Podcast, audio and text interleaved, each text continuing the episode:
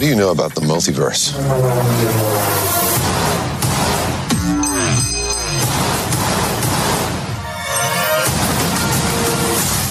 We should tell him the truth.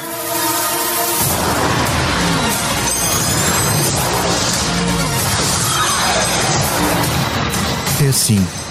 Fica a saber que Fernando Medina gosta de filmes da Marvel e que andou a ver a saga dos super-heróis o ano passado, mesmo antes de perder a Câmara de Lisboa para um aparentemente inofensivo Carlos Moedas. Foi a sua Kryptonite laranja. Perdido à Câmara em setembro, convertido em anti-herói do PS, entrou para o governo socialista maioritário. O partido que na campanha para as legislativas aprendeu as lições dos seus erros cometidos em Lisboa. Entretanto, vida nova. António Costa foi buscar Fernando Medina para um lugar sempre difícil, a pasta das finanças, onde o Delfim do primeiro-ministro tem a sombra do Super Mário, também conhecido como Centeno, aquele ministro das finanças que alcançou o primeiro superávit da democracia. E agora, Medina? Funky Cole Medina. O incrível Medina, antes caído em desgraça, procura agora a reabilitação com um fato novo à frente do Ministério, onde pode continuar a ser um anti-herói. Como costumavam ser os ministros das Finanças que não eram populares, eram quase sempre os maus da fita. Em todos os governos, os ministros das Finanças dão sempre bons vilões. Mas que também pode transformar-se ele próprio num super-hero ou um super-hero se conseguir fazer a quadratura das boas contas com o círculo das carências do Estado ou do prometido aumento dos rendimentos. Vamos ver se a palavra austeridade ou cativações serão a sua kryptonite. Ter contas certas é de esquerda, disse Fernando Medina ao Expresso na semana passada. Mas a única certeza que podemos ter no mundo de hoje é que não podemos ter certeza nenhuma. Nós temos uma inflação que, daquilo que é a informação das melhores e mais reputadas instituições internacionais na análise da inflação, e destaca em primeiro lugar o Banco Central Europeu, situa-nos a inflação com, com duas características. Primeiro, ela é fundamentalmente importada e na origem de bens energéticos e também de bens que fazem parte da cadeia de produtos alimentares, nomeadamente rações e fertilizantes, onde depois com um grande impacto relativamente a um conjunto de produtos alimentares mas tendem também a analisar a inflação como um fenómeno de natureza temporária, isto é, mais concentrado, concentrado sobre o ano de 22, mais na primeira metade do que na segunda metade.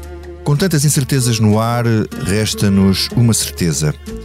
Fernando Medina será um conservador nas finanças, da mesma maneira que é um conservador da ala centrista do PS, que partilha a primeira fila contra o super candidato à sucessão pela esquerda, Pedro Flying Tap Nuno Santos.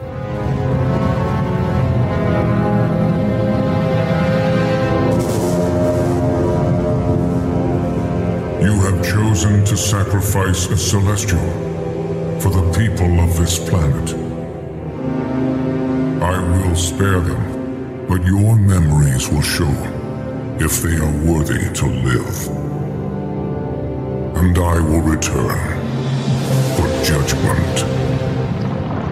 Esta é a Comissão Política. Estamos a gravar ao fim da manhã de terça-feira, 19 de abril. Eu sou o Vitor Matos e tenho aqui mais três super comissários para um super episódio. E duas super mulheres. A Cristina Figueiredo, super editora política da SIC. Olá, Cristina. Olá, bom dia. Eunice Lourenço, Mulher Maravilha, super editora política de Expresso. Olá. E o David Diniz, é o diretor adjunto e é o super camarada Ah, super camarada. desta saga de comissionismo político semanal. Vamos à Olá, conversa. Francisco, é um prazer estar aqui consigo. Se descobre a si próprio como poeta. Ah, isso é uma pergunta muito difícil de responder. Eu, eu sou uma parte do braço eh, que ele deixou para, para pôr em pé aquilo que ele Se tinha. quiseres fazer um balanço da tua vida, Em contagem decrescente para os 50 anos do Expresso, Francisco Pinto Balsemão entrevista 50 personalidades ao longo de 2022. Não perca o podcast Deixar um Mundo Melhor, disponível em todas as plataformas e em expresso.pt. Cristina, vou começar por ti. Olha, Fernando Medina já vestiu o fato de Ministro das Finanças, já encarnou um novo eh, personagem. As circunstâncias não são boas, são péssimas. Achas que ele entrou bem na, na nova pele? Como é que tu avalias este princípio de mandato? Acho que entrou como, como se esperava que, que entrasse, com uh, a assumir as dores de um orçamento que obviamente não é dele, no sentido em que é um orçamento recaustado daquilo que, daquele que foi chumbado uh, no final do ano passado e que provocou esta, esta crise política e que o levou ao lugar onde, onde ele está. Se não fosse a crise política, talvez ele não estivesse lá, não é? Uh, pelo menos nesta, nesta fase. E... Bom, e se não tivesse perdido Lisboa também não estava? E se não tivesse perdido Lisboa também não estava, exatamente. A, a, a vida é assim, uma sucessão de, de acasos que depois resultam nisto. Se ele esteve bem, é como te dizia, acho que ele esteve na medida de, que se esperava que, que, estivesse. Este orçamento é um orçamento, por assim dizer, amuse-bouche porque a pièce de résistance, isto para manter na, na, linguagem gastronómica, virá, virá depois. É um orçamento para seis meses, uhum. é um orçamento, como dizia há pouco, recaustado do que, do que tinha sido chumbado, e é um orçamento que, dentro de todas essas incertezas de que falavas na, na introdução, é o orçamento possível. Um, o que verdadeiramente se espera de Fernandina é a longo prazo. E aí uhum. é que é, é que vamos ver de que, de que massa é feita esta, esta pessoa que em que António Costa claramente aposta, e não é de agora, já é de há muito, hum, e que merece até, enquanto o próprio Primeiro-Ministro, merece de, de Cavaco Silva um, um responso e um, uhum. e um, um apelidado de grau zero de, de política. Fernando Medina, pelo contrário, até merece alguma expectativa por parte do, do ex-presidente da República. Portanto, há muita expectativa realmente em relação a, a Fernando Medina e como é que ele vai. Média. Exatamente, o grau de coragem média. Como é que ele vai uh, desempenhar a sua função, sendo, eu, sendo que eu acho que só podemos fazer esse balanço mesmo uh, a partir de 2023 para a frente. E, e quando se conseguir perceber que país é que vamos ter uh, no final do mandato de, de Fernando Medina, dura o mandato quatro anos e meio ou dura o mandato dois anos, vamos ver. Uhum. Eunice, boas contas são de esquerda, como uh, Fernando Medina disse aqui ao David. Eu acho é que os entendimentos sobre o que são boas contas são diferentes conforme o partido de esquerda de que falarmos. Ou seja, boas contas de esquerda para Medina são contenção e cumprimento de metas orçamentais, boas contas de esquerda para os antigos parceiros de esquerda deste, deste governo, não do, dos anteriores governos, seriam contas com aumento dos rendimentos para uh, tentar enfrentar de outra forma a inflação. Um, eu acho que uh, Fernando Medina, uh, este ainda não é o orçamento de Medina, este é o orçamento de Leão, de João Leão, e aquilo que será de Medina e aquilo que servirá de avaliação para Medina é a forma como ele irá responder e adaptar as tais contas certas ao que for acontecendo. E o que for acontecendo pode uh, durar muito tempo ou pode uh, ser mais temporário como o Primeiro-Ministro tanto tem uh, dito sobre a, sobre a inflação, mas que o temporário já dura há meses. Como Aliás, temos, o próprio Medina diz que é, que é temporário. Como temos falado, como, tem, como temos falado aqui, eu acho que a, que a prova de avaliação de Medina não é uh, este orçamento, mas poderá ter de ser um orçamento suplementar que ele venha a ter de fazer, para além do hum. orçamento de 2000 de 2023. Depois achei, eu, acho que Medina às vezes tem um ar até um bocadinho. E outras vezes uh, com alguma ansiedade ou insegurança tenta disfarçar com ar sobranceiro.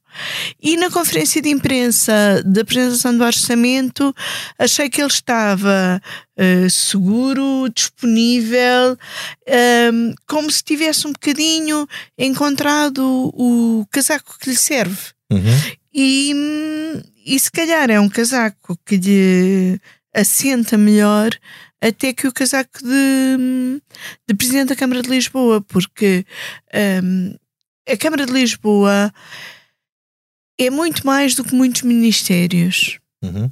E, e, nesse sentido. É um governo. É, exige muito mais de um presidente uhum. da Câmara Uh, provavelmente até do que ser Ministério de, de, Ministro das Finanças.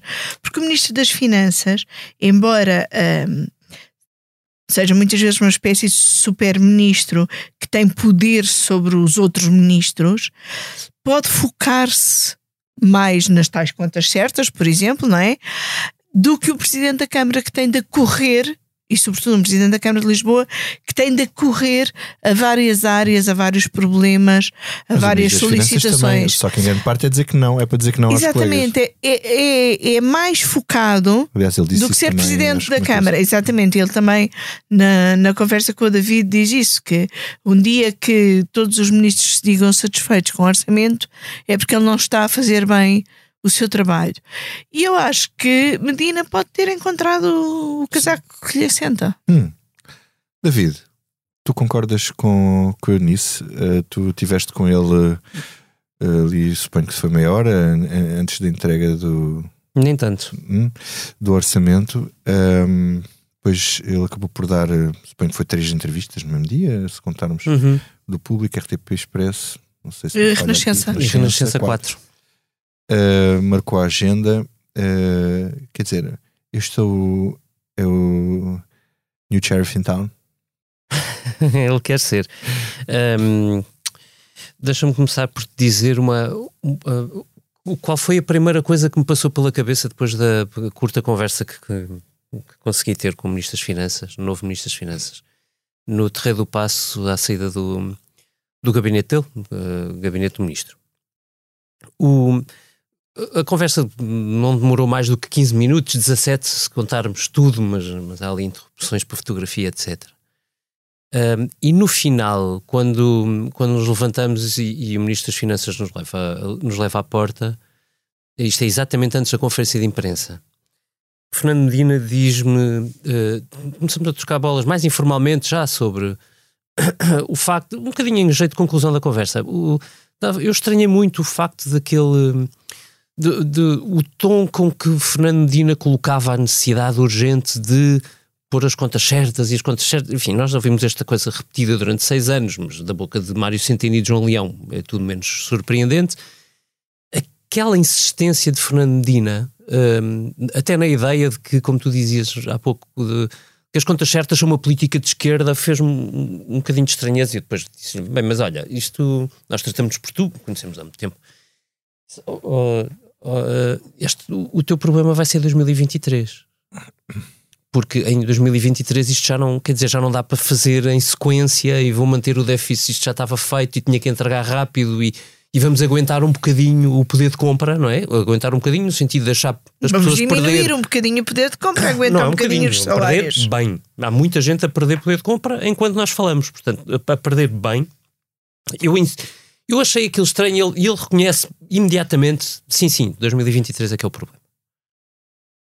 E de repente, ah, acrescenta, isto é importante para, para, para vos explicar, uh, ele acrescenta naquele momento que uh, não dava para uh, ceder à ideia ou, ou, aos pedidos para, para subir, por exemplo, salários da função pública, que são sempre indicativos para o privado também, uhum.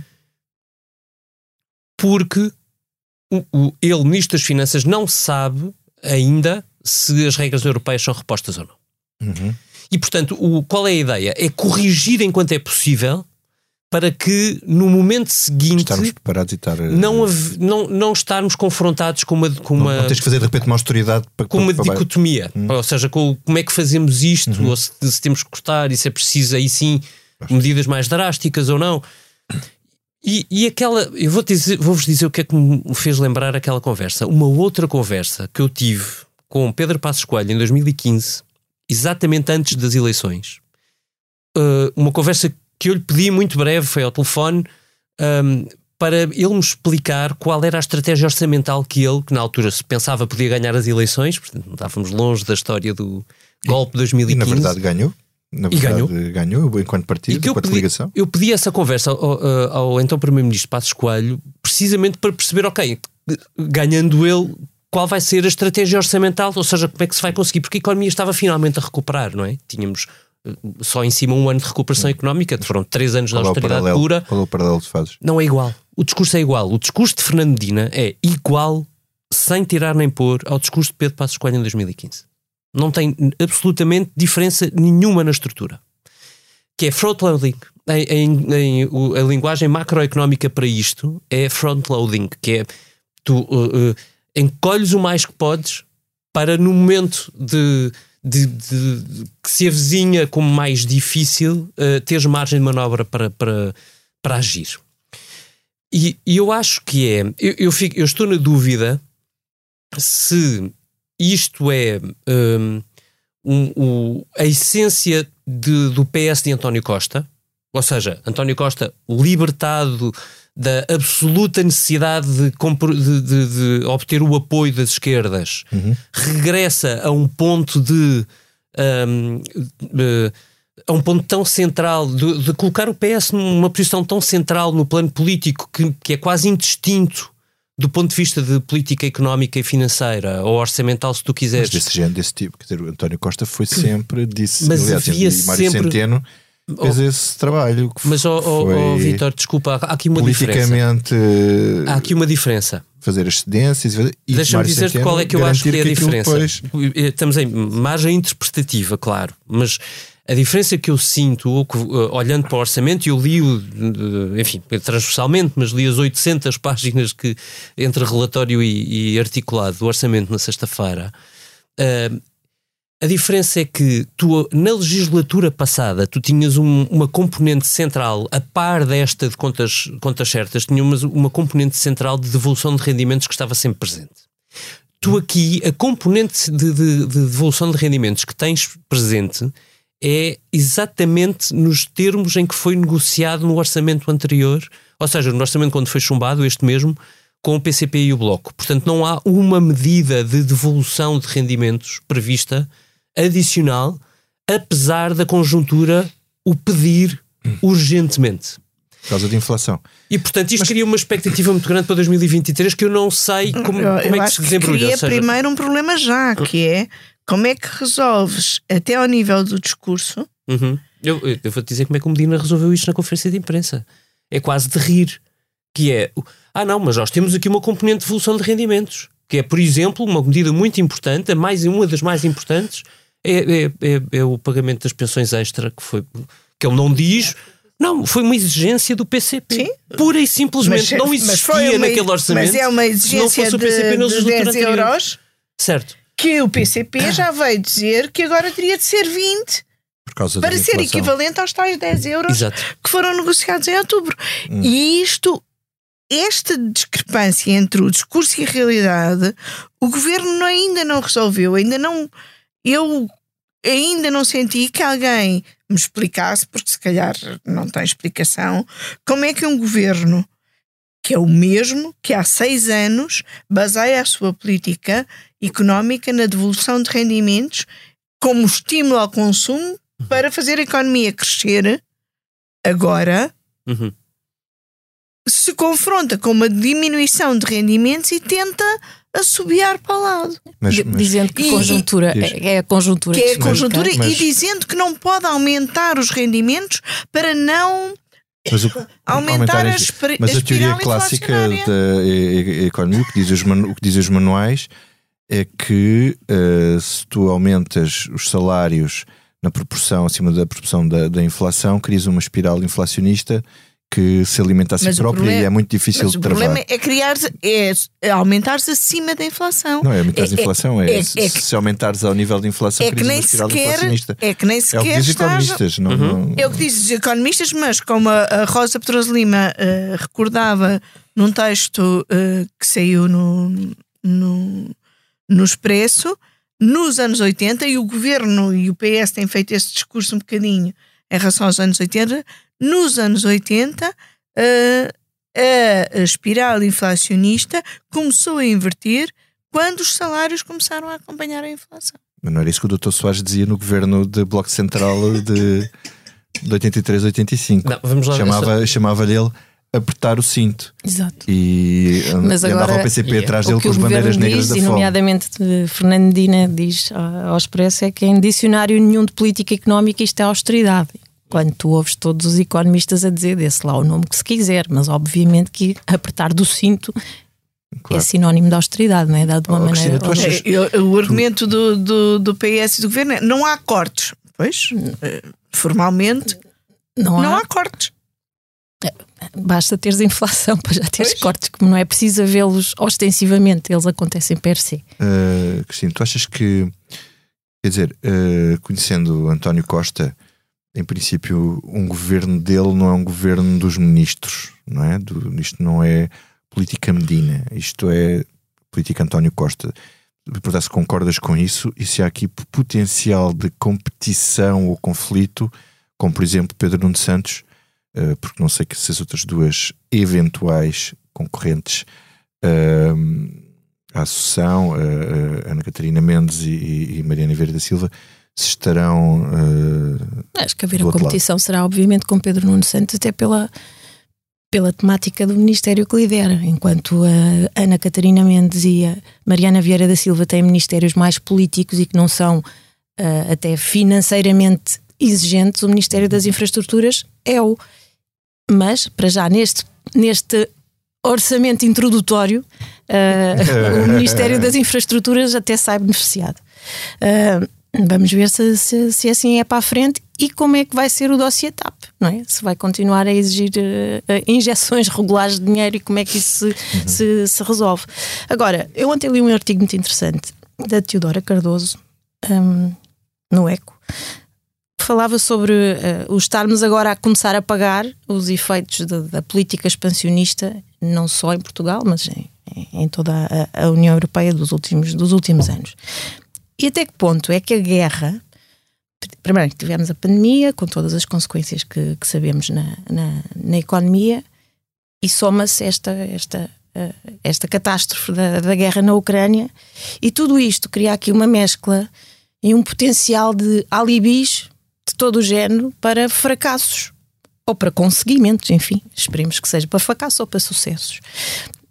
Mas até que ponto é que hum, isto não pode também dar o tal conforto a Fernando Medina, para começar, porque é ele o Ministro das Finanças, mas a todo o governo no seu, no seu global, para terem margem para essas coisas correrem mal. Ah, como é que eu, a Eunice estava a perguntar como é que ele vai justificar contrariar todo um discurso que tem sido e até agora foi, porque, como digo, Fernando continua a dizer que isto não é austeridade e que a austeridade é algo eh, de um passado lá já muito longínquo. Como é que eles vão, vão justificar assim? Vão justificar com, com, com, esta, com, esta, com esta incerteza tremenda em que vivemos, com as consequências eh, a, a médio e longo prazo da, da guerra, a não ser que, de facto, Fernando consiga ser tão eficaz na sua ação, consiga estar a preparar um orçamento para 2023, porque este é o orçamento da contingência, mas o orçamento para 2023 tão de maneira tão inteligente, eh, usando os fundos do, do, do- do- do PRR e pondo em prática, ou começando a pôr em prática as tais reformas estruturais para as quais ele se diz preparado. Os quais? Pois, As tais que o Pois. Costa não gosta muito. as tais que o Cavaco pede, nomeadamente Ah, na, na- na- na justiça, no trabalho, na saúde, na educação. E, mas se não vai por aí, de facto, não. Oh, oh, Deixa-me só perguntar Não aqui. eu, grande eu, eu nisso, tu, tu escreveste um artigo esta, esta semana em que apontas as necessidades do Estado numa série de áreas, sobretudo a nível de pessoal, na, na educação, na saúde, no- nos polícias, na justiça, na defesa. Falta tipo, sei lá, 60 mil. eh, Sim, perto de funcionários. 70 mil. Não estás a ver um ministro das Finanças, eh, Medina, ehm, digamos assim, calcionar uma política de aumento da função pública nesse. Ou seja, nem que seja para cobrir as necessidades que estão identificadas. É, é assim, são, são necessidades que mesmo entre si têm, têm algumas diferenças. E, e, por exemplo, na educação, os 30 ou 35 mil que são necessários eh, são necessários nos próximos quatro anos devido às saídas, que Saídas, vão acontecer, ou seja, não são necessariamente mais 70 mil funcionários públicos, são eh, são 70 mil que são necessários vão também substituir. para ir eh, substituindo bem, não é um eh, aumento br- outros. bruto. Não é um aumento bruto de. Ou líquido, desculpa. de- sim, um líquido de 70 mil. Um, e, e depois também um, cada um destes setores tem problemas muito específicos que, em alguns casos, e no caso da educação uh, é isso, uh, não se trata só de contratar pessoas, trata-se de cativá-las. Uhum. Porque o, o problema na educação é que as perspectiva, saídas é? vão ser tantas e, e como há uns anos tínhamos tal excesso de professores que diminuiu muito a formação e a vontade das pessoas quererem ser professores, que, eh, e aliás o programa do governo já prevê isso, tal como o programa eleitoral do PSD previa, vai ser necessário ir buscar pessoas de outras áreas e sem formação pedagógica e dar-lhes formação pedagógica para colmatar as necessidades eh, na educação.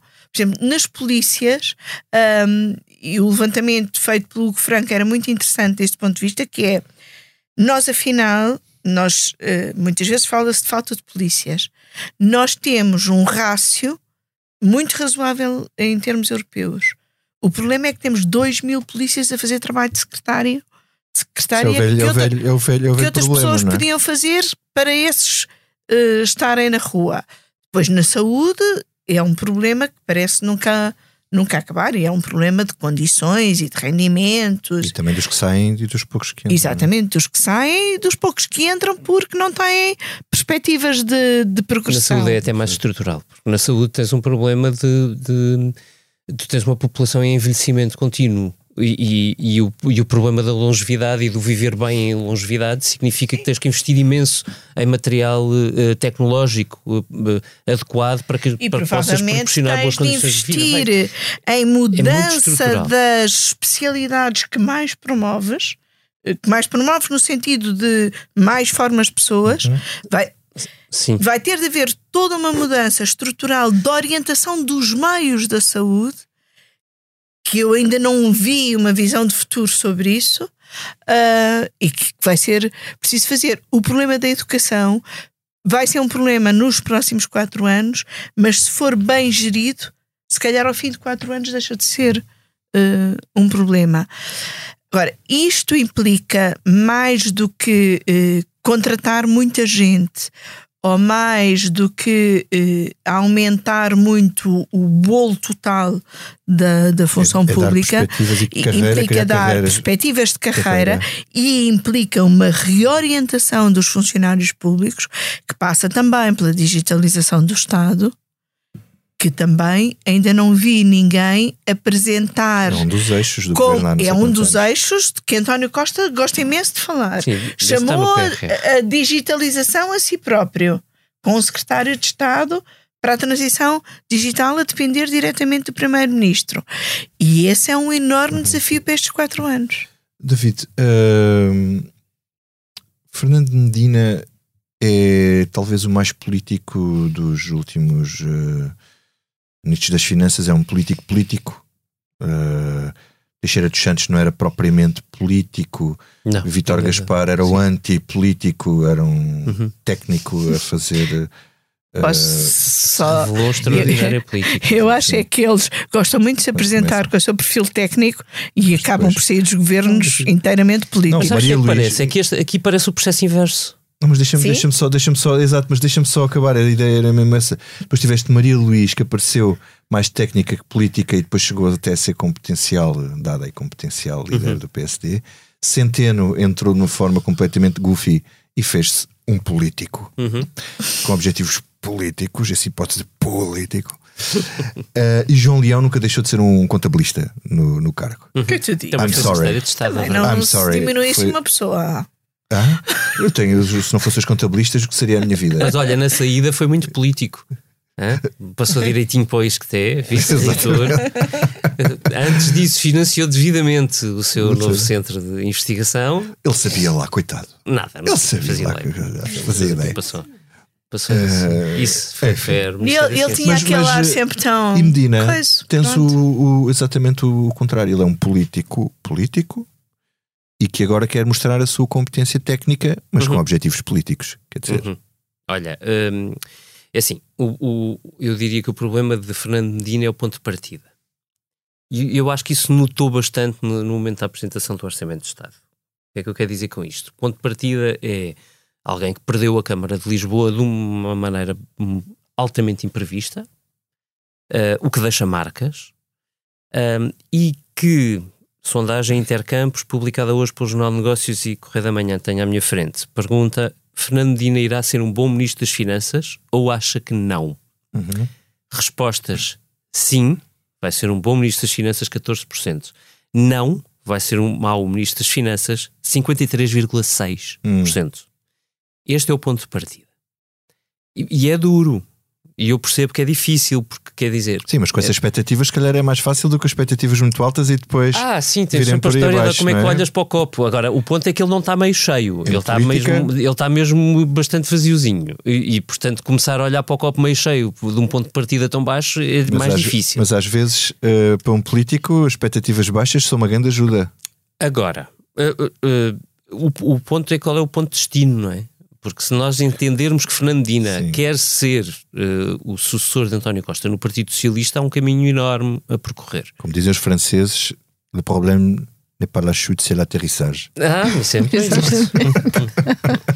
isso é muito bem visto, foi muito bem aplicado. Dava um bom título para este podcast. Eh, o que eu senti na, naquela quinta-feira é que Fernando Medina sente muito este peso.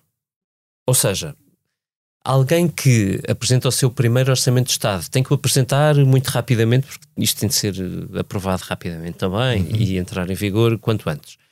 Um, e que procurou todas as nesgas disponíveis no seu dia para conseguir dar quatro entrevistas naquele momento, como se não houvesse uma segunda oportunidade para criar uma boa primeira impressão, eu diria que é eh, demonstrar uma certa fragilidade sem grande necessidade. Até porque eu digo que sem grande necessidade, Fernando Medina, à partida, será Ministro das Finanças deste governo para quatro anos e meio.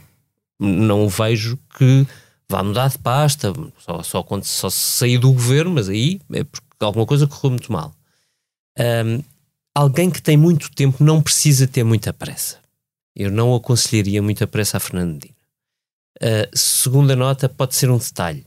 Uh, eu concordo com a Eunice, eu acho que ele esteve seguro nas respostas, para alguém que aterrou agora na pasta das finanças. Um, foi, foi uma conferência de imprensa bastante um, conseguida, embora percebe-se muito estudada, todas as respostas saiam iguais. Um, mas não deixei de notar que nunca Fernandina passou as palavra, a palavra aos seus secretários Uhum. de Estado. Foi, foi uma conferência de imprensa de uma hora e meia, foi um one-man show. Isto só para sedimentar. Achei, achei o. Ministro das Finanças com muita pressa. Muita pressa. E, e- e eu não acho que as pressas sejam boas Então, se conselheiras. calhar, eu devia, ter, que é eu devia trocar pressa. a ilustração do Super Euro por o Speedy Gonzalez. Eu acho que é uma Super pressa de ultrapassar a ideia e que eu acho que é uma ideia muito comum Uhum. e que eu acho que se reflete nessa sondagem, a ideia de que ele é o derrotado de Lisboa a quem Costa deu a mão. Uhum. E ele superar isso, esse trauma. de superar sim, sim, esse sim. trauma. Eu acho que sim. Mas deixa-me dizer-te só, só para concluir aqui. se o- quiser superar um trauma, não, não ia para Ministro das Finanças. Sim, ele deixa-lhe a conta- as contas arranjadinhas. Não, e é é um tal história de quando normal. tens um acidente tens de conduzir a seguir. Mas eh, hum, sim. Eh, Deixa-me só acrescentar um ponto, porque eu acho que lá está, uh, ser a aterrissagem. Há aqui, eu acho que sedimenta a ideia de que António Costa está eh, com, com esta escolha do cargo para Fernando Medina foi, foi muito pensa, foi pensada e, e trabalhada numa direção. Eh, a concorrência certa à ala centrista do Partido Socialista é Pedro Nuno Santos.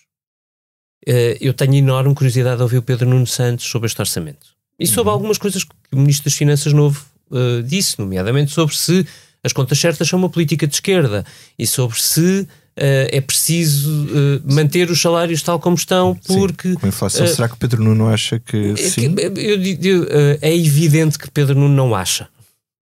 É bastante evidente. É menos evidente se ele o dirá.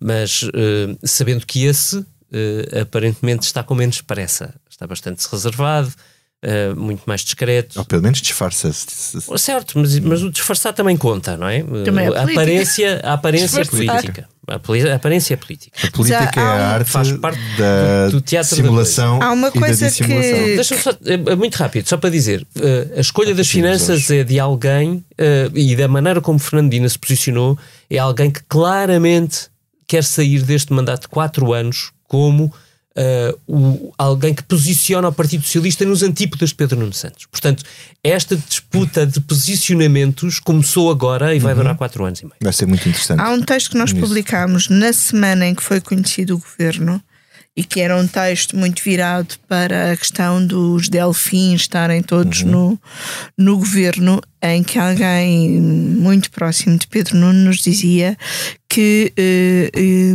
ele está convencido que terá menos dificuldade em discutir orçamentos com Fernando Medina do que tinha com João Leão. Isso parece uma evidência, não é? E, e isso pode ser um, um caminho de alguma colaboração entre hum, concorrentes. Hum, eu São- acho que era chamados frenemies. Exatamente. Ah, eu acho que eh, a equipa de João Leão já, já tinha um bocadinho esse papel, podemos chamar-lhe de contabilista ou de eh, guardião de- das metas, enquanto secretário de Estado do Orçamento e cumpriu muito ao longo do, do mandato de Centeno e depois como ministro acabou por ser muito esse esse o seu papel e depois da própria secretária de Estado do, Orçamento, a Cláudia da Cláudia Joaquim e eh, lá está a, a, a escolha para o Ministro das Finanças de alguém com uma dimensão mais política ao mesmo tempo dá um Flexibilidade. uma flexibilidade e um conforto aos outros ministros de alguém que pode eh, não lhes dar tudo o que querem, pode não satisfazer todas as suas exigências, mas que as percebe Uhum. melhor do que o contabilista. Político como nós, exatamente. Deixa-me só concluir sim. muito rapidamente, Então, só para dizer que eu acho que o orçamento de 2023 é que já vai dar para perceber muitas coisas, mesmo recorrendo às palavras de, de Fernando Medina ao Expresso, ele diz as prioridades do orçamento são escolhidas em Conselho de Ministros e aí essa discussão de quais vão ser as prioridades do orçamento para 2023 já nos vai permitir fazer muitas, tirar muitas hum, subleituras da, uh, do texto orçamental. Mas por uma vez eu gostava de ver um Ministro das Finanças realmente preocupado com o crescimento económico do país.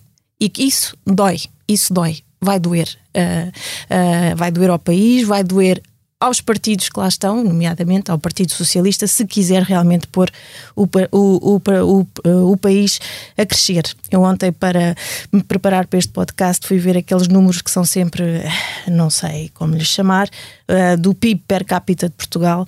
Nós estamos ahm, muito, muito, muito, muito abaixo na, tabela dos, dos 19 pa- países do euro, só para dizer que é- nunca é demais ah, lembrá-lo. Abaixo de nós só temos a Grécia, a Eslováquia e a Letónia. A Irlanda, com quem nós nos comparávamos há umas dezenas largas de anos, tem um PIB per capita mais do dobro do nosso. Mas tre- hum, hum, quatro vezes mais. E é isto que eu gostava de ver os nossos políticos por uma vez a enfrentarem de, frente para, passo o pleonasmo. Muito bem. Espero que eles estejam a ouvir e que nos deem respostas nos próximos anos. Vamos ao que não nos sai da cabeça. David, começo por ti. Roteiro cultural? Olha, está a chegar o 25 de Abril e eu devo estar com ânsias de liberdade e, e pelo que passei o último fim de semana a ir eh, percorrendo agendas culturais e à procura de coisas eh, boas para se fazer. E portanto sim, trago, trago meia dúzia de, de ideias soltas, enfim, nem sequer é uma lista muito ahm, completa, mas eh, ainda antes do 25 de Abril, mas a propósito das comemorações, ahm, um, volta ao Arraial eh, de- da noite de 24 ao Largo do Carmo, eh, Uh, boa hipótese para começar a comemoração. No sábado, ainda antes disso, uh, Margaret Atwood, a escritora canadiana, uh, vai ao São Luís uh, uh, e isso é, enfim, para mim imperdível. Atenção, porque não há lugares Lugares. marcados, portanto. Uh, first come, first serve. Hum. Um, mas lá está, daqueles momentos que não, não é mesmo bom não perder. Este programa está cheio de expressões estrangeiras. Esperemos que os nossos ouvintes sejam assim Saibam muito estrangeiro. cultos. Sabem, estrangeiro, são muito, são muito cultos os nossos ouvintes. Um, eu, entretanto, aproveitei para marcar mais uma, uma série de eh, espetáculos. Consegui marcar para o Porto, para o Teatro Nacional de São João, Catarina ou a Beleza de Matar Fascistas, que Acho já tiveste o prazer de ver. bastante. E recomendaste muito Muito. eh, há um ano, precisamente no 25 de Abril. Um, e que consegui finalmente eh, reservar. Também na comemoração dos 100 anos de, eh, de José Saramago. um, eh, o ensaio sobre a cegueira, também no Teatro de- Nacional Uhum. de São João, e depois, enfim, há muitos festivais de música e muitos concertos marcados. Eu, na sexta-feira, vou já ver os James ao Campo Hum. Pequeno. Um, eh, Divirtam-se, usem a liberdade, é boa de usufruir. Muito bem, Eunice. Eunice. Sim, o que não me sai da cabeça é Eunice. A Eunice. A, pela- a Eunice, da qual eu tenho o nome, é por causa dela que, que me chama Eunice Ah, é? e que é. é os, há- nos anos 70 era possível um bebê sair do hospital já quase com uma semana e ainda não estar registado, não ter nome. E portanto eu fui para casa ainda sendo a menina. E, e depois, na, na altura, um, eu- Eunice Munhoz e o João Perry estavam envolvidos num, num processo, aqueles processos tipo Estado que existiam no Estado Novo. E. hum, e o meu pai estava a ler a notícia e sugeriu à minha mãe porque não chamarmos Eunice à menina. E eu fiquei eh, Eunice. E, hum, e- e depois, quando soube, quando fui conhecendo a história e fui conhecendo a Eunice, aliás, eu devo, devia achar que todas as Eunices eram Eunice por causa de Eunice Melhor. Ah, não só aprendi a gostar do nome, como aprendi a, a gostar muito dela e felizmente via em várias ocasiões ah, no palco, na, na Mãe Coragem, no Caminho para Meca, na Dúvida, ah, assim, só para lembrar da, dos maiores. E, hum, e hoje eh, eh, a Eunice vai, vai enterrar, é, é o funeral dela, e é daqueles casos em que, com uma vida tão longa, uma carreira tão longa, eh, não é bem dia de Ezequias, é, é dia de ação de graças por, por esta mulher, pelo seu talento, pela sua vida, pela sua carreira, e eu. Uh, como jornalista fui acompanhar um, um momento de celebração dos 75 anos de, de carreira uh, dela, uma, uma conversa entre Eunice Munhoz e o Diogo Infante, em que ela dizia que uh, nunca tinha perdido os nervos, uh, e então ele perguntava-lhe o que é que faz com com os nervos e ela é é uma questão de me ir habituando, uh, rezo e depois, olha, é o que Deus quiser. Uh, e então um, não me sai da cabeça que hoje é dia de dar graças pela, pela vida, pelo talento e pela carreira desta E Eunice. pelo nome. e pelo nome que Olha, tem. Eunice, obrigado. Acho que contaste uma, uma história bonita e acho que é uma homenagem bonita que deixamos aqui a, a, a Eunice Melhor. Eu deixo a Cristina ah, para o fim, porque o que não lhe sai da cabeça é algo mais abrangente. E a mim não me sai da cabeça o facto de hum, nós dependermos tanto. Isto tem o seu lado positivo, mas depois tem estes problemas que, que- que, enfim, que eu acho que, que realmente eh, é negativo. Quer dizer, a expectativa com que todas as eleições francesas, nós estamos nas mãos dos franceses neste momento, porque escolherem Macron ou Le Pen não é a mesma coisa e aquilo terá efeitos na, na- na nossa vida, na União Europeia, na geopolítica e faz muita confusão a dificuldade de escolha de uma certa esquerda, da esquerda mais radical, que votou Mélenchon e que em Portugal se vê às vezes entre o Bloco e o PCP. Eu hoje li um artigo de Manuel Loff no Público. Manuel Loff, eu suponho que ele é próximo do Partido Comunista. pronto. Ahm, e, e basicamente é um texto sobre um dilema entre votar Macron e votar Le Pen, ou em não votar Macron e não votar Le Pen, como se fossem as duas coisas iguais. Ora, quando se põe uma. hum, Por, por, por mais que se deteste a esquerda ou o centro burguês, sobretudo à francesa, onde isso tem um peso ainda, ainda mais do que cá, em, em que se tenham. em que se deteste a burguesia, a bourgeoisie eh, eh, francesa de uma maneira insuportável, outra coisa é um não voto em Macron ser um voto em Le Pen. E, e um partido anti-europeu, anti-NATO, anti. anti. Hum, xenófobo, racista, não é a mesma coisa. Não é a mesma coisa ter eh, em Paris uma aliada, agora hum, aparente mais disfarçada, do Sr. Putin e que fará, faria um eixo com o Sr. Orban eh, na União Europeia, que seria um contributo para a nossa enfim, crise, pelo menos eh, iríamos ter aqui uma crise agravada eh, eh, na Europa e isso ia-nos sempre afetar. Portanto, eu não me saio da cabeça e estou muito preocupado com o que pode, com o que pode sair dali, até pelas co- coisas que tenho lido nos últimos tempos E que sobre. Começou logo ele lançou na noite eleitoral a não recomendar o voto em Macron, só dizer que não aconselhava aos seus votantes A que não em Le Pen. votassem Le Pen. Mas, Mas atenção só que esse isso foi, já era- esse foi melhor do que de há 5 anos. Exatamente. O Mélenchon há 5 anos literalmente abdicou de dizer fosse o que fosse. Sim. Entre Macron e Le Pen. Mas dizer isso já é um avanço. Dizer não votem Le Pen já é uma coisa a dizer eh, indiretamente: epá, tapem os olhos, engolou o sapo. E ao menos Sim, o é doutor Cunhal. Cunhal, ao menos o doutor Cunhal teve essa.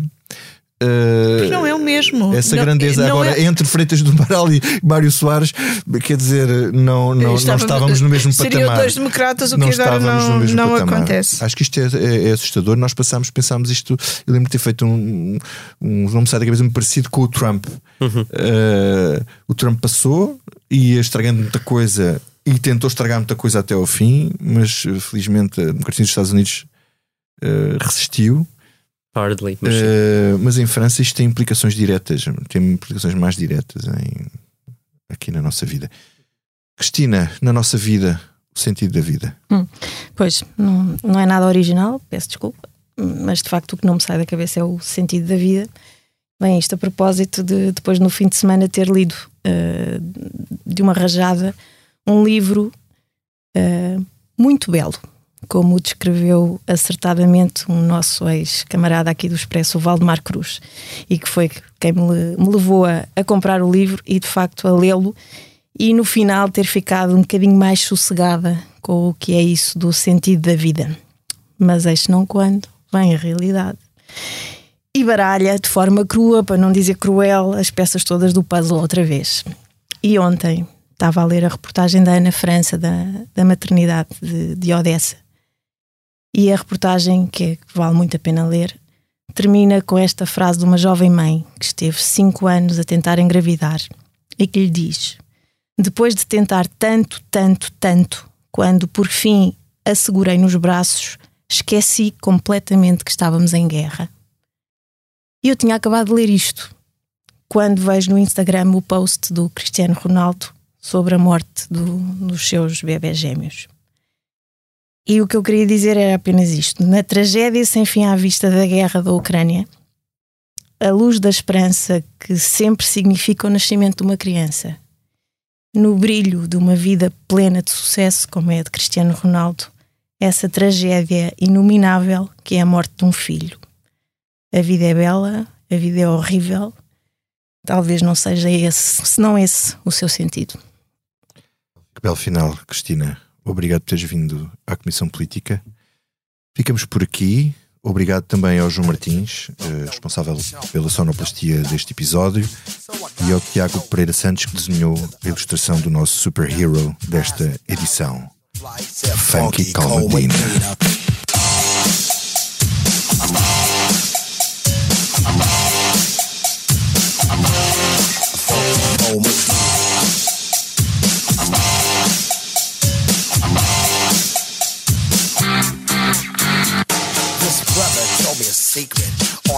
Get more chicks. Put a little Medina in your glass, and the girls will come real quick.